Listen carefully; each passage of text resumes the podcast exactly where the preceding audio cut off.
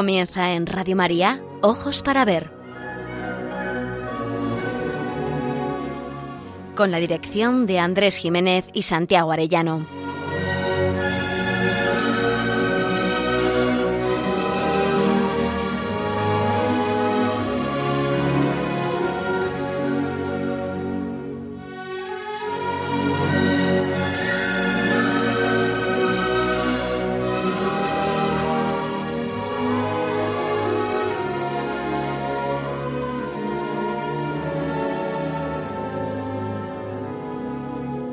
Buenos días. Saludamos a todos nuestros oyentes en esta nueva edición de Ojos para Ver que emitimos desde Pamplona para Radio María el primer y tercer martes de cada mes. Es un programa realizado por Santiago Arellano y Andrés Jiménez y cuenta con el control técnico de nuestro querido amigo Miguel Ángel Irigaray. Nos dirigimos a todos ustedes con un deseo principal, aprender a mirar para aprender a vivir.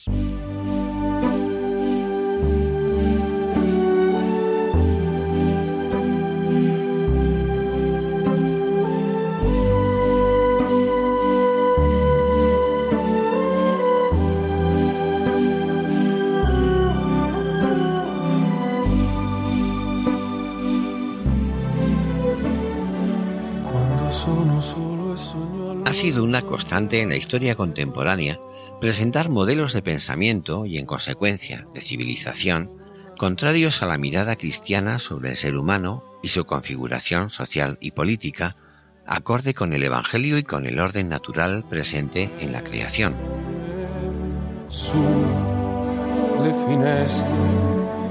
mostra a il cuore che hai acceso chiudi dentro me la luce che ha incontrato per.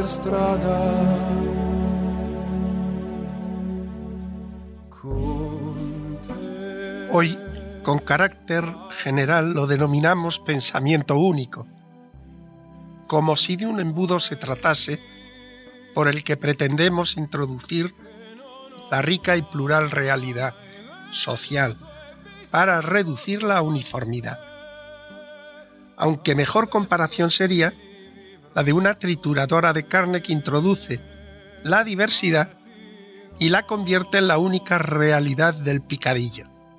Las culturas, las naciones, las familias, los pueblos, las personas, con su innumerable diversidad, hay que reducirlo todo a lo mismo. Pero no crean que se pretende mezclar las carnes con las carnes, los pescados con los pescados, no, no, porque ya no existen diferencias. Todo es lo mismo, y además da igual, ya se sabe, lo que no mata engorda. Se mezclan los cereales, las legumbres, las verduras, los pescados, las carnes y la inmensa variedad de frutas. Como podéis imaginar, a lo más que se puede aspirar es a conseguir una variedad de harina de pescado carne con todo tipo de energías nutritivas y ensalmos curativos y saludables, según nos dicen ellos. Y un segundo producto complementario, una especie de aceite de ricino con tan elevadas propiedades curativas que como el bálsamo de fierabras, su primer efecto es el vómito, que quien lo probó bien se lo sabe. Esta especie de imagen gastronómica, en el fondo, es una manera de decir que quizás se nos ha olvidado el respeto a la diversidad de la creación, el ser de las cosas, el que cada cosa es lo que es y al final lo sometemos a nuestro deseo. Claro, la contrapartida de esta especie de nivelación a la que se refería Santiago, la contrapartida de todo esto es que la diversidad de sabores, siguiendo la imagen gastronómica, la rica variedad que nos ofrece la naturaleza, la espléndida diversidad ofrecida por el Creador para el sustento de la humanidad y para estimular el ingenio y la creatividad de los humanos, es asombrosa la historia de la cocina, todo eso desaparecería. Como dice nuestro refrán, nos darían gato por liebre o si prefieren, harina en lugar de un bacalao al pil pil. Pero claro, hablando de harina, eso ya sí es harina de otro costal. Esto es. Exactamente esto es lo que está aconteciendo en el mundo de las ideas. Lo primero que se nos ofrece para confundir no solo a los ingenuos sino incluso a los más preparados, es la indiferencia, o si prefieren con más precisión, el relativismo. Oiga, que todo es uno y lo mismo. ¿Qué más da? Las ideas al fin y al cabo todas son opiniones. La verdad, ¿qué es la verdad? Y Dios, y la revelación, y la encarnación, y la redención, y la vida eterna, y la resurrección, pamplinas. Vaya usted a saber. De eso no se come, y hay que vivir, ¿o no? Hay un viejo pensador que decía que el relativismo consiste, y decía muy bien, en que las cosas son según le parecen a cada cual, buenas o malas, mejores o peores, justas o injustas.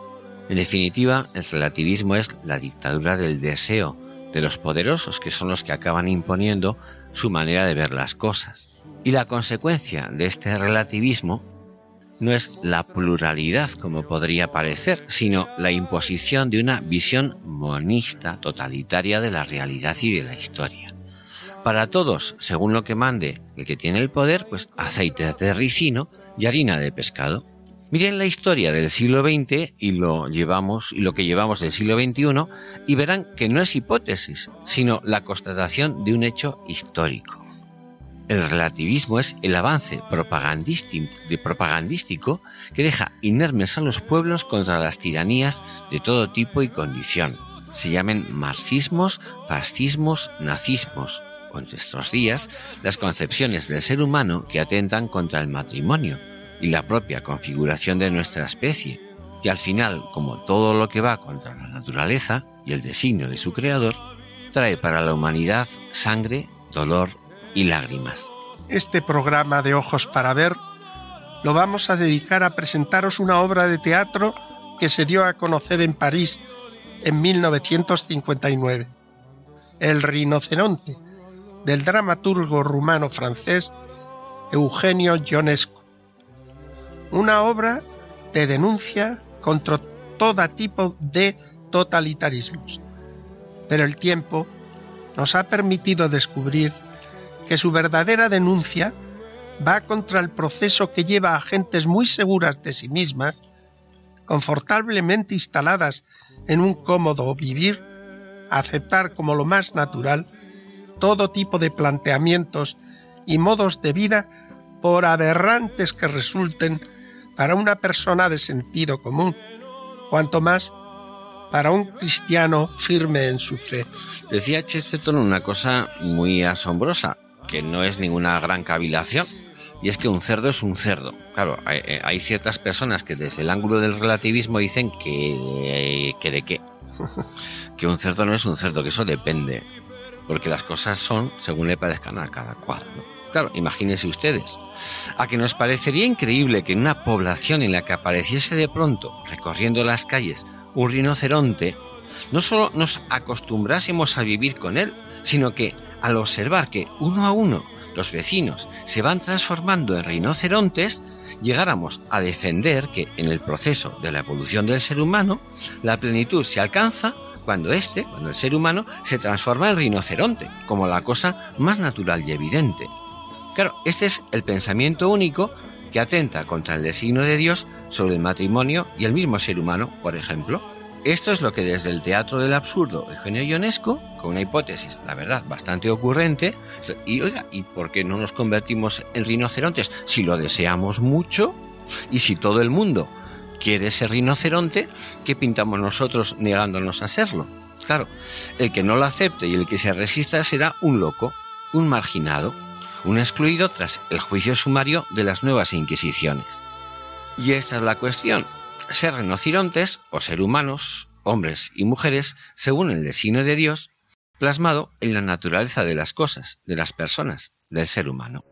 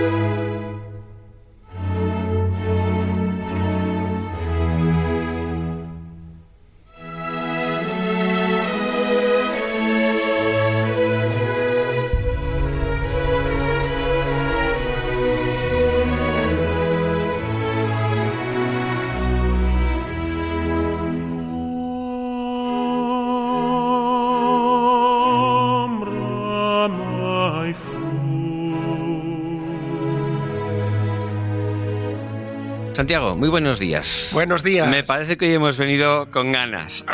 Ahí andamos. Ahí Estamos andamos. como los rinocerontes, deseando entrar aquí a investir en el escenario. Entrando La en materia, sí, es que es un descubrimiento esta obra de teatro que yo tengo que confesar aquí públicamente que Santiago me la descubrió hace ya algunos años y me pareció absolutamente magistral y de una actualidad absolutamente insospechada. Ahora es cuando voy viendo qué profética era esta obra de teatro y con qué precisión se ajusta a, digamos, las modas, las corrientes de pensamiento, la mentalidad dominante que hoy contemplamos en nuestros días.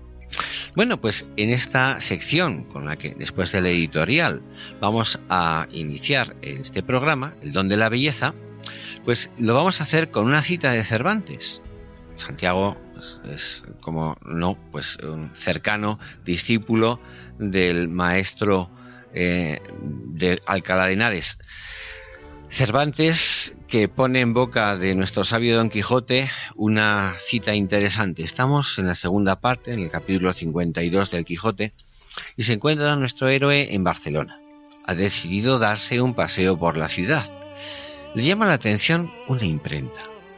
Entra en ella y en una de las cajas de impresión ve con dolor que se está editando la segunda parte de Don Quijote, la falsa la del autor de Tordesillas, la de Fernández de Avellaneda.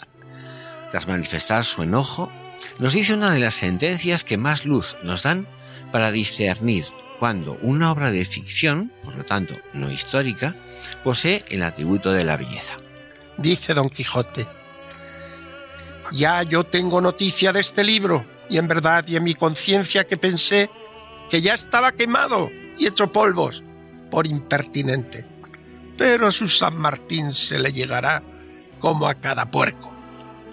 Pero añade luminosamente que las historias fingidas tanto tienen de buenas y deleitables cuanto se llegan a la verdad o a la semejanza de ella, y las verdaderas tanto son mejores cuanto son más verdaderas.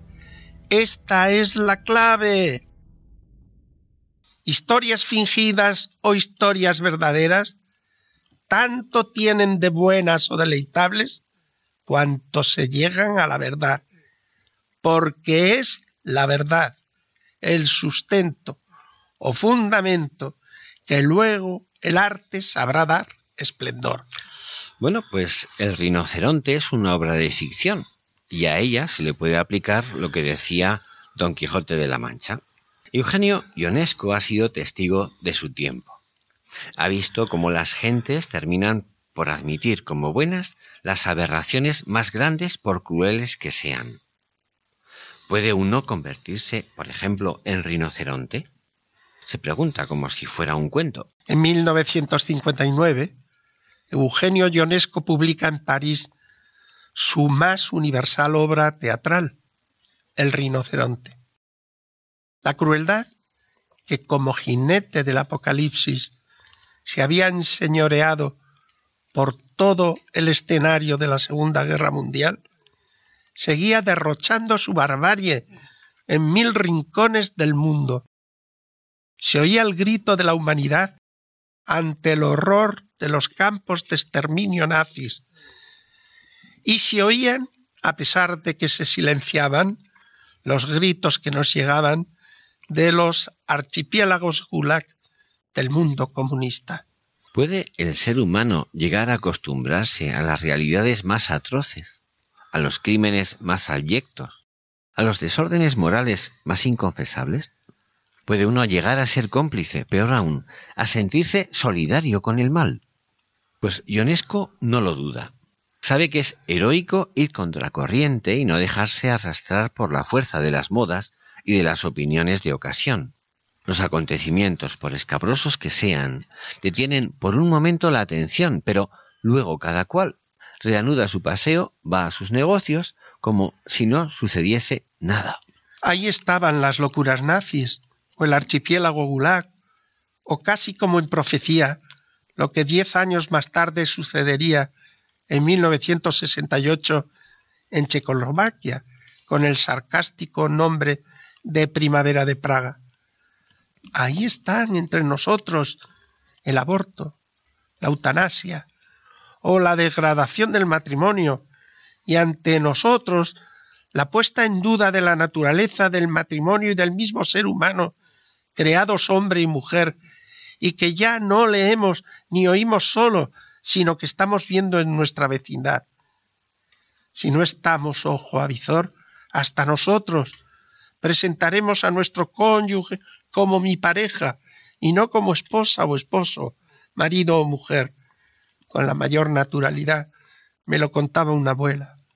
Una abuela de su nieto, convertida en nieta a la friolera de edad de cinco años.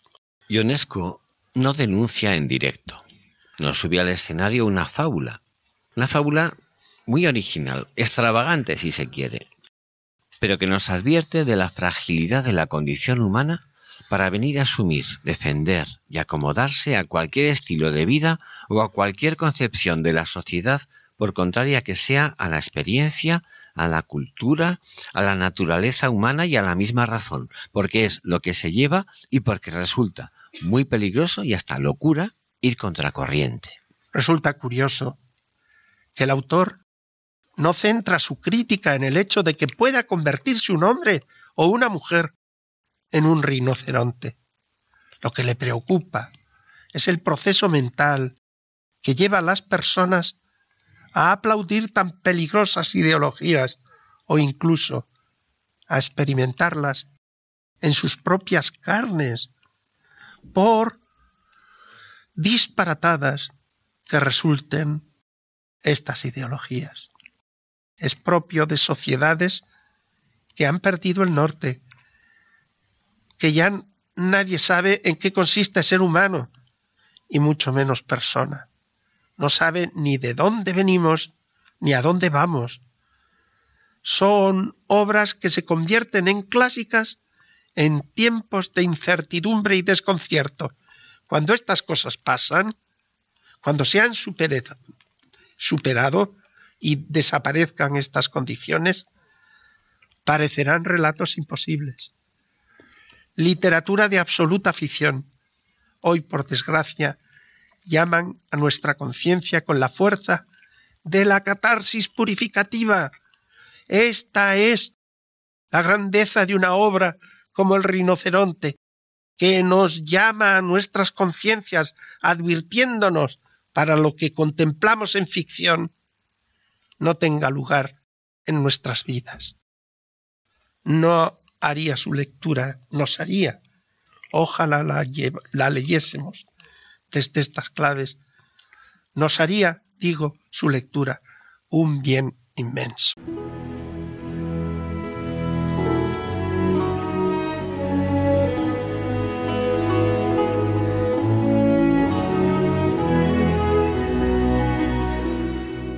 Ojos para ver.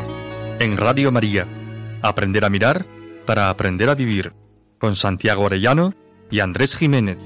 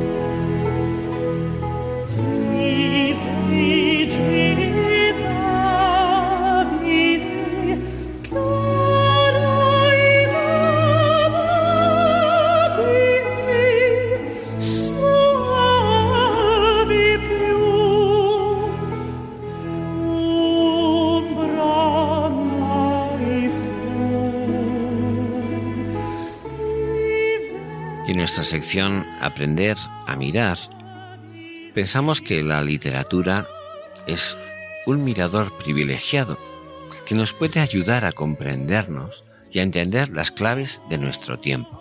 Repetimos como leitmotiv de nuestro programa, aprender a mirar para aprender a vivir. Pues bien, esta es la finalidad del arte.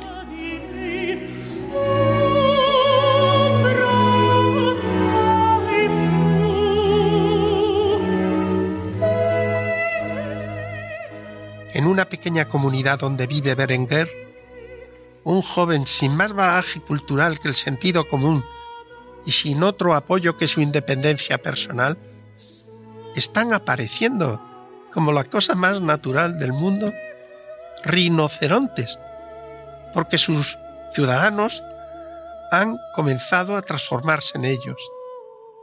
¿No es evidente que lo humano es superior al mundo animal? Así nos lo parecía en un principio. Pues bien, la obra nos va a desvelar cómo uno tras otro, compañeros, amigos y hasta la mujer que ama, se van pasando no sólo a la opinión contraria, sino a transformarse en animales, por realidad monstruosa y absurda que parezca. Cada cual encontrará sus motivos. Hay que ir con el tiempo, alegarán unos. Daisy, su amada, acusará a Berenguer de pretencioso por creerse en posesión de la verdad, de la razón, y le rebatirá describiéndole la impresión que le causan los hombres rinocerontes. Esas, dice Daisy, son las gentes.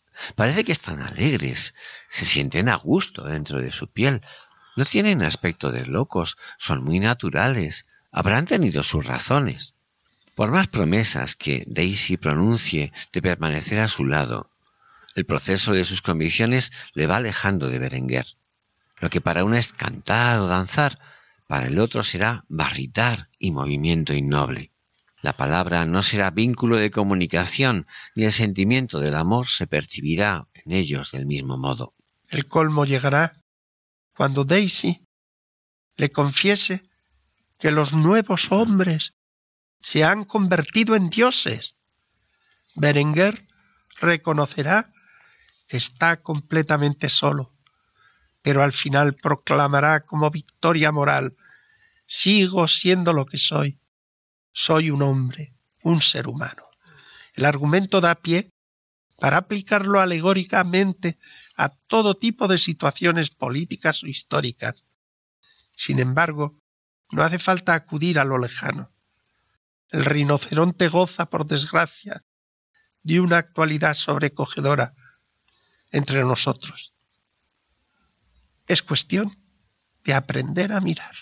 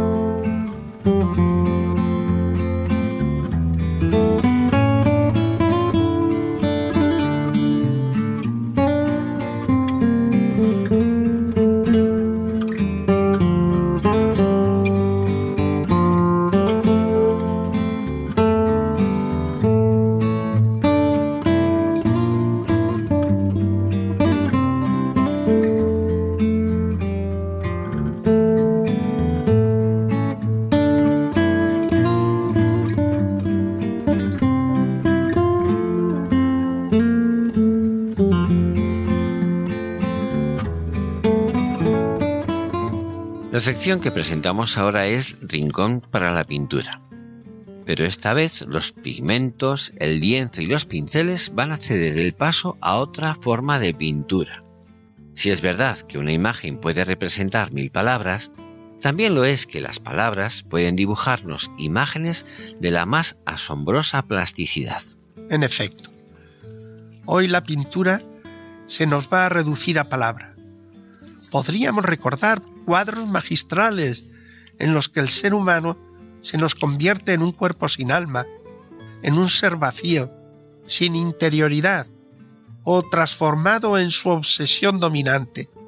Por ejemplo, René Magritte nos ofrece una variedad muy representativa, como la dama, tan preocupada por su atuendo y hermosura, tan exquisita, que al final su rostro la cara es el espejo del alma, el signo de la identidad, se ha transformado en una hortensia, o el caballero impoluto al que su rostro se le ha convertido en una manzana. Supongo que por sus obsesiones, claro. La pintura la vamos a contemplar esta vez en un diálogo entre el protagonista de El rinoceronte, el joven Berenguer, y su amigo Juan, muy racional, muy culto y hasta en apariencia buen amigo, que desde sus altos estudios universitarios no sabe encontrar razones, o peor aún, nos dará las claves para comprender lo que en raíz nos está ocurriendo. Hemos perdido la noción de conciencia, hemos pervertido el orden moral. En consecuencia, todo es posible. Quizás hasta no sabemos explicar nuestro rechazo, como dice el protagonista Berenguer. Es difícil decir por qué, afirma. Se comprende. Escuchemos el debate entre los dos jóvenes. Berenguer, el bohemio con sentido común, y Juan, su amigo, el formal y cumplidor, pero que se deja llevar al loro de los tiempos. ¿Qué dices, querido amigo? ¿Cómo puedes pensar? Todo te parece mal, porque les da placer convertirse en un rinoceronte, porque les da placer. No hay nada extraordinario en eso. Evidentemente, no hay nada extraordinario en eso.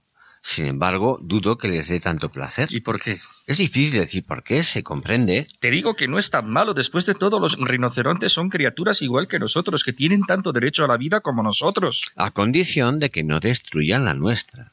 ¿Te das cuenta de la diferencia de mentalidad? ¿Piensas que la nuestra es preferible? De todos modos, nosotros tenemos nuestra propia moral, que juzgo incompatible con la de los animales. La moral, hablemos de la moral. Estoy harto de la moral. Qué linda es la moral.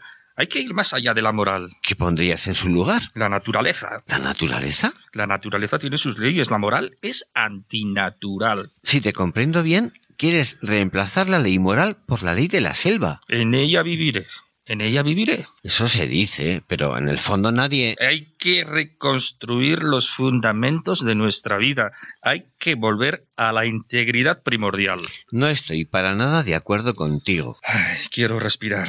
Reflexiona. Veamos. Tú te das perfecta cuenta de que tenemos una filosofía que esos animales no tienen, un sistema de valores irreemplazable. Siglos de civilización humana lo construyeron. Derribemos todo eso, nos irá mucho mejor. Te conozco demasiado bien como para creer que ese es tu pensamiento profundo. Porque lo sabías tan bien como yo. El hombre... El hombre, no pronuncies más esa palabra. Quiero decir, el ser humano, el humanismo. El humanismo está perdido, eres un viejo sentimental ridículo. En fin, de todos modos, el espíritu... Tópicos, me dices puras tonterías. ¿Tonterías? Moral, conciencia, valores, espíritu, el ser del hombre, humanidad, humanismo, todo hay que cambiarlo por el motivo alegado por Juan. ¿Por qué no ser un rinoceronte? Y alega, me encantan los cambios. Esa es la razón profunda. Cambiar.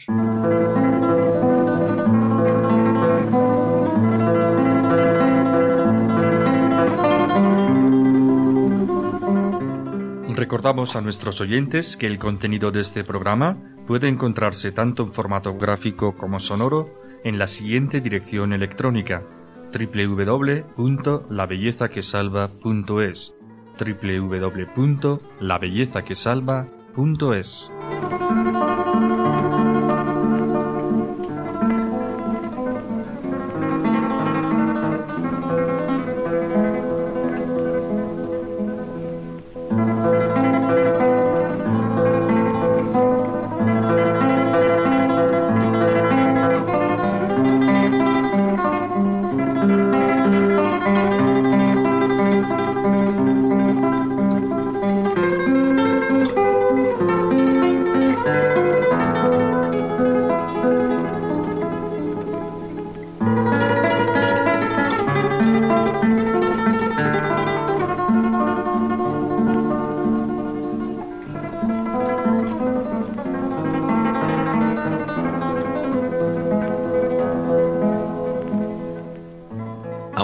contrapunto, vamos a escuchar un romance de la poetisa cubana Dulce María Loinaz, poeta católica, de arriba abajo, reconocida y admirada como una de las cumbres del siglo XX. Se titula Tierra cansada y expresa ese sentimiento tan de nuestros tiempos que las cosas se van alejando de lo que deberían ser, como si la tierra se fuera cansando y se hubiera alejado de su alegría juvenil. Dulce María tiene la impresión de que ya nada es como antes. Ni las cañas dan tan dulce el azúcar, ni las frutas alcanzan su sazón, ni las rosas el aroma que tuvieron, y hasta las mariposas tienen que volar todo el día para sacar un poquito de miel. La mariposa aquí representa a la poesía. Su sentimiento de melancolía le lleva a exclamar, Me duele el alma de sola. Y en el último verso nos dice, más que por ella, por lo que percibe en su entorno. El corazón quiere sombra, pero Dulce María sabe que su consuelo y su esperanza lo encuentra en la Virgen, que se quedó arriba, dice en el romance, toda cubierta de rosas, rosa más linda que todas. Sabe que esa es su esperanza, que nuestro destino es el cielo, estar junto a la Virgen, como sentir universal, tan humano, parece que vacila. Por eso le manifiesta a la señora nuestra que sí, que sí, que quiere ir con ella, pero, pero, pero que tan pronto no. Y por eso le dice en una especie de confidencia muy sincera y espontánea, bueno, no me esperes y me esperas. Se entiende en este instante. Rosa más linda que todas. La tierra se va cansando. La rosa no huele a rosa. La tierra se va cansando de entibiar semillas rotas, y el cansancio de la tierra sube en la flor que deshoja el viento, y allí en el viento se queda. La mariposa volará toda una tarde para reunir una gota de miel. Ya no son las frutas tan dulces como eran otras. Las cañas enjutas hacen azúcar flojo, y la poca uva vino que no alegra. La rosa no huele a rosa. La tierra se va cansando de la raíz a las hojas la tierra se va cansando. Rosa, rosita de aromas, la de la Virgen de Mayo, la de mi blanca corona, qué viento la deshojó. Me duele el alma de sola. La Virgen se quedó arriba, toda cubierta de rosas. No me esperes si me esperas, rosa más linda que todas. La tierra se va cansando, el corazón quiere sombra.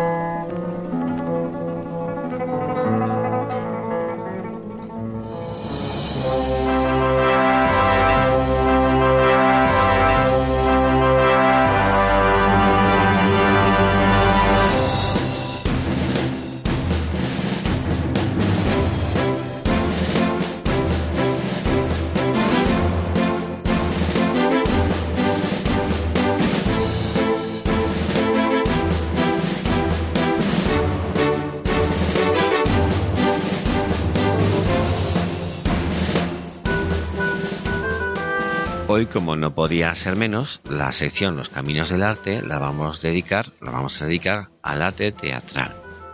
Eh, vamos a glosar de alguna manera esta obra eh, tan profética, tan, tan elocuente, tan clarividente de Eugenio Ionesco, el rinoceronte.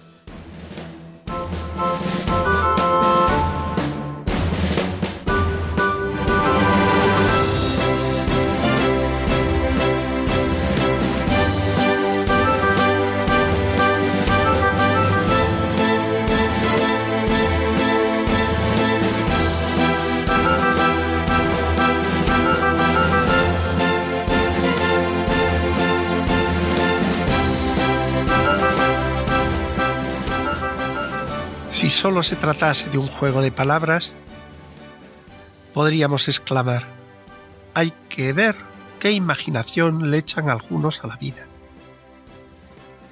Pero sobre las tablas de este escenario ficticio, entre decorados y tramoyas o enredos ingeniosos para dar verosimilitud a la ficción, se alza el ser humano, desconcertado, en soledad, dubitativo, perplejo, al borde de la desesperación.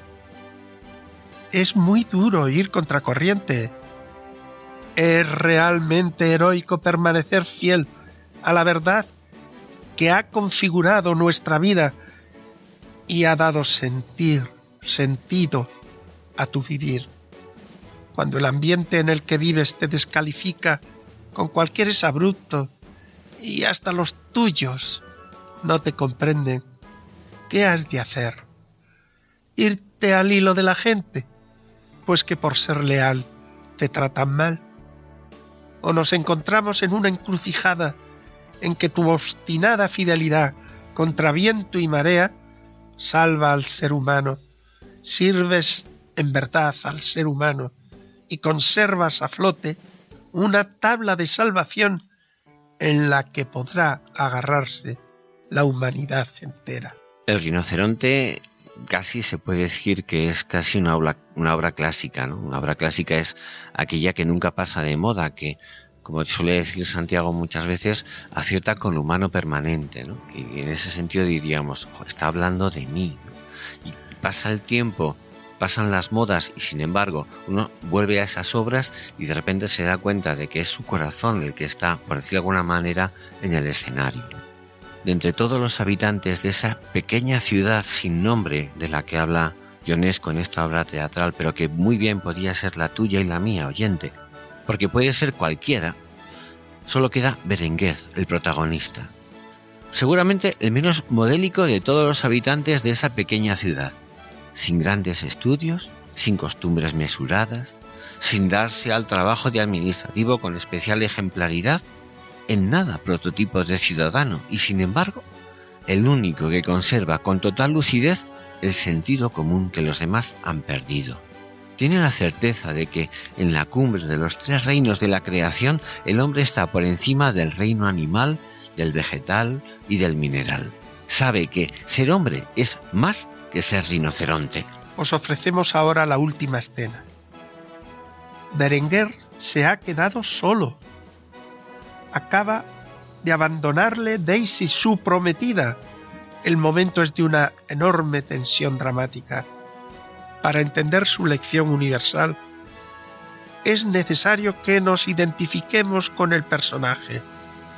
También cada uno de nosotros nos encontramos en el dilema de permanecer fieles a lo que hemos recibido como don de lo alto o dejarnos llevar por la corriente que arrastra a los demás.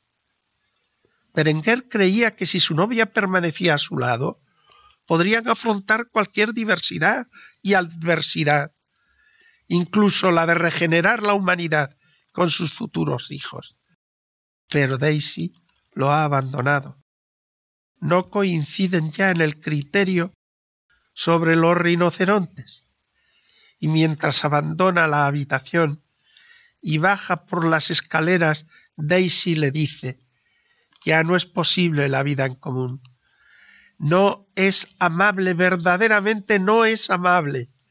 Y sin dar más explicaciones, se marcha para convertirse en un rinoceronte más.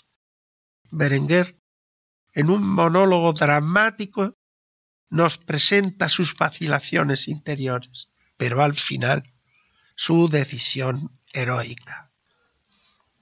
Ahora estoy totalmente solo. Va a cerrar la puerta con llave cuidadosamente pero con rabia. También cierra cuidadosamente las ventanas. No podrán contra mí. Se dirige a todas las cabezas de rinoceronte. No los seguiré. No los comprendo. Sigo siendo lo que soy. Soy un ser humano. Un ser humano. La situación es absolutamente insostenible. Es culpa mía que ella se haya ido. Yo era todo para ella ¿Qué va a ser de ella? Otra persona más sobre mi conciencia. Imagino lo peor. Lo peor es posible. Pobre niña abandonada en este universo de monstruos. Nadie puede ayudarme a encontrarla. Nadie. Porque no hay nadie más. Nuevos berridos, corridas locas, nubes de polvo. No quiero oírlos. Voy a ponerme algodón en los oídos. Se pone algodón en los oídos y se habla a sí mismo en el espejo. No hay otra solución que convencerlos. Pero, ¿convencerlos de qué? ¿Y si son reversibles las mutaciones? ¿Eh? ¿Son reversibles? Sería un trabajo de Hércules por encima de mis fuerzas. Primero, para convencerlos, hay que hablarles. Y para hablarles hay que aprender su lengua, o que ellos aprendan la mía. Pero, ¿qué lengua hablo? ¿Cuál es mi lengua? ¿Es castellano esto? Tiene que ser castellano, pero, pero ¿qué es el castellano? Se le puede llamar castellano si se quiere, nadie puede oponerse, puesto que soy el único que lo habla, pero, pero ¿qué digo? ¿Acaso me comprendo? ¿Acaso me comprendo? ¿Y si, como dijo Daisy, fueran ellos los que tienen razón? Vuelve hacia el espejo. El hombre no es feo. El hombre no es feo. Qué cosa más rara. ¿A qué me parezco ahora? ¿A qué? Se precipita hacia un armario del que saca fotos. Las mira. Fotos. ¿Quiénes son esas personas? ¿El señor Papilón? ¿Más bien Daisy? ¿Y este? ¿Es votar o, o dudar? ¿O Juan? ¿O tal vez yo? Se precipita de nuevo hacia el armario, de donde saca dos o tres cuadros. Sí, me reconozco. Soy yo. Soy yo. Va a colgar los cuadros sobre la pared del fondo, al lado de las cabezas de rinocerontes. Soy yo. Soy yo. Escucha los berridos.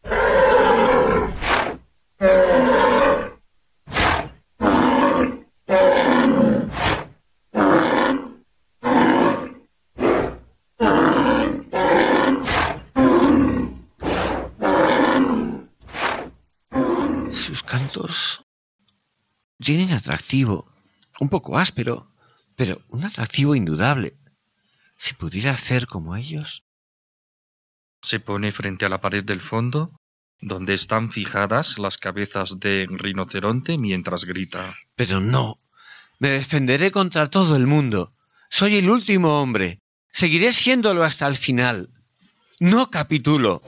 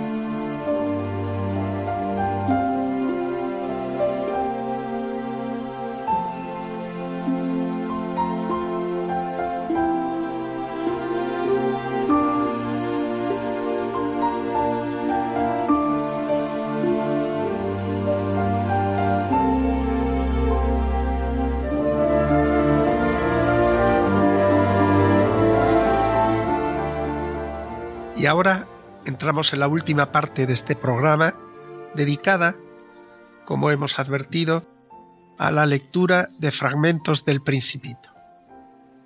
En los programas de este año, 2017, dedicaremos la última sección de nuestro programa a comentar y leer El Principito, de Antoine de Saint-Exupéry.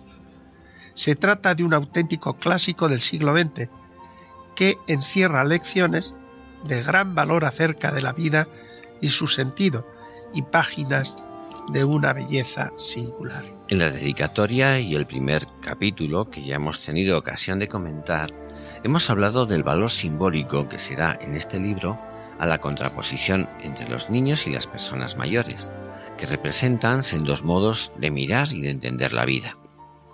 El narrador confiesa que las personas mayores esas que dan tanta importancia a las apariencias, le instaron a que fuera como todo el mundo y que se dedicara a estudiar y a realizar actividades útiles y prácticas, nada de cosas raras como el dibujo, por ejemplo. Por eso se dedicó a la profesión de aviador y aceptó vivir entre tanta gente hablando de lo que habla todo el mundo y diciendo lo que todo el mundo dice y pensando como todo el mundo piensa. Es lo que ahora llamamos lo políticamente correcto, esa forma miedosa de someterse a lo que dicen que piensa la mayoría. Pero el resultado no fue, por desgracia, una vida feliz, de convivencia social grata y de rica comunicación con quienes había vivido durante años. He aquí su confesión terrible. Vivía así solo, sin nadie con quien hablar verdaderamente. Soledad, incomunicación, una vida intrascendente y superficial. Y no solo eso. El aviador vivía entregado a su trabajo. Vivía para trabajar. Su trabajo se había convertido en el único fin y agarradero de su vida hasta que de pronto... Hasta cuando hace seis años tuve una avería en el desierto del Sáhara. Algo se había estropeado en el motor. Como no llevaba conmigo ni mecánico ni pasajero alguno, me dispuse a realizar yo solo una reparación difícil. Era para mí una cuestión de vida o muerte, pues apenas tenía agua de beber para ocho días. La primera noche me dormí sobre la arena a unas mil millas de distancia del lugar habitado más próximo. Estaba más aislado que un náufrago en una balsa en medio del océano. No nos engañemos. No se habla aquí de un aviador caído en medio del Sahara. Estamos ante un hombre, tal vez tú y yo, amigo o amiga oyente, a quien su trabajo, su único asidero, ha terminado también por fallarle. Un despido, un fracaso, un negocio ruinoso, una deslealtad. Algo se había roto en mi motor, confiesa el piloto. Nuestro hombre se encuentra vacío, tirado, solo, desorientado y en plena frustración, a mil millas de todo lugar habitado, en pleno desierto, y verdaderamente solo, aunque pueda estar físicamente rodeado de gente. Y de súbito. Imagínense, pues, mi sorpresa cuando al amanecer me despertó una extraña vocecita que decía Por favor, píntame un cordero. ¿Eh? Píntame un cordero. Me puse en pie de un salto como herido por el rayo. Me froté los ojos. Miré a mi alrededor. Vi a un extraordinario muchachito que me miraba gravemente. Ahí tienen el mejor retrato que más tarde logré hacer de él, aunque mi dibujo ciertamente es menos encantador que el modelo. Pero no es mía la culpa. Las personas mayores me desanimaron de mi carrera de pintor a la edad de seis años y no había aprendido a dibujar otra cosa que boas cerradas y boas abiertas. Miré pues aquella aparición con los ojos redondos de admiración. No hay que olvidar que me encontraba a unas mil millas de distancia del lugar habitado más próximo. Y ahora bien, el muchachito no me parecía ni perdido ni muerto de cansancio, de hambre, de sed o de miedo. No tenía en absoluto la apariencia de un niño perdido en el desierto, a mil millas de distancia del lugar habitado más próximo. Una de las cosas más curiosas del libro es que a los encuentros humanos que en él se producen les acompaña la salida del sol, como iremos viendo. Y del mismo modo, en los momentos de agonía, desencuentro o desesperación se lee siempre cayó la noche. En este caso, la narración nos dice que el principito apareció ante el aviador justamente al amanecer. Cuando el misterio es demasiado impresionante, es imposible desobedecer. Por absurdo que aquello me pareciera, a mil millas de distancia de todo lugar habitado y en peligro de muerte, saqué de mi bolsillo una hoja de papel y una pluma fuente. Recordé que yo había estudiado especialmente geografía, historia, cálculo y gramática y le dije al muchachito, ya un poco malhumorado, que no sabía dibujar. No, no importa, me respondió. Píntame un cordero. Como nunca había dibujado un cordero, rehice para él uno de los dos únicos dibujos que yo era capaz de realizar el de la serpiente boa cerrada. Y quedé estupefacto cuando oí decir al hombrecito No, no, yo no quiero un elefante en una serpiente. La serpiente es muy peligrosa y el elefante ocupa mucho sitio. En mi tierra es todo muy pequeño. Necesito un cordero. Píntame un cordero. Abrumado por la perplejidad y deseoso de comenzar a demostrar a desmontar y a demostrar su habilidad en reparar las averías, nuestro piloto dibuja una y otra vez corderos que por su aspecto exterior no complacen a su pequeño interlocutor. Harto así, dibuja una caja con tres agujeros y exclama Esta es la caja. El cordero que quieres está adentro. Con gran sorpresa mía, el rostro de mi joven juez se iluminó. Así es como yo lo quería. ¿Crees que es necesaria mucha hierba para este cordero? ¿Por qué? ¿Porque mi tierra es todo tan pequeño? Se inclinó hacia el dibujo y exclamó, Bueno, no tan pequeño. Está dormido. Y así fue como conocí al principito.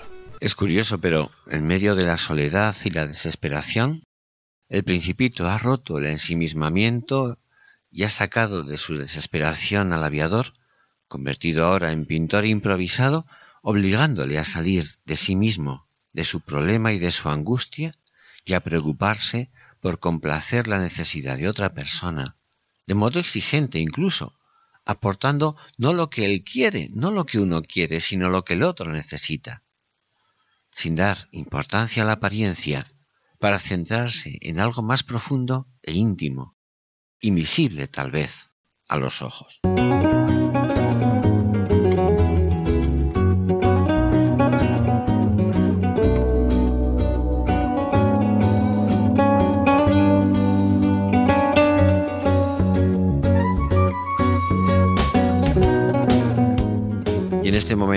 Final, pues simplemente recordamos a nuestros oyentes que en Madrid continúa aún abierta hasta el 19 de marzo la magnífica exposición Sorolla en París, en la Casa Museo de Sorolla, en la calle Martínez Campos, hasta el 19 de marzo. No se pierdan la ocasión de visitarla. Un verdadero gozo para los sentidos y para el corazón y para hacer honor precisamente al gozo de contemplar una exposición tan magnífica, esperamos dedicar pronto un programa precisamente a esta magnífica exposición, que como decimos estará abierta hasta el 19 de marzo. Sorolla en París.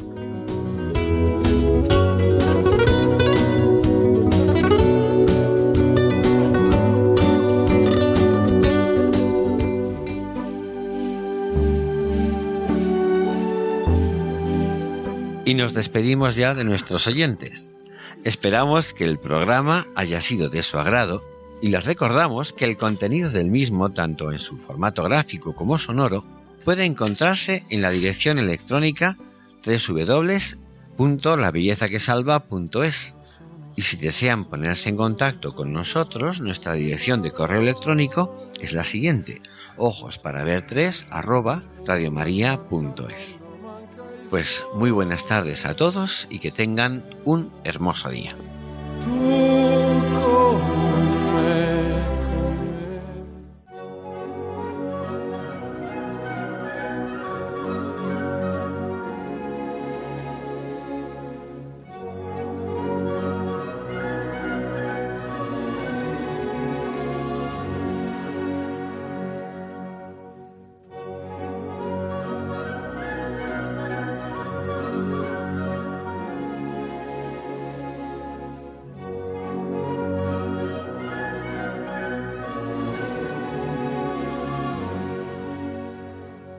Finaliza en Radio María, Ojos para Ver.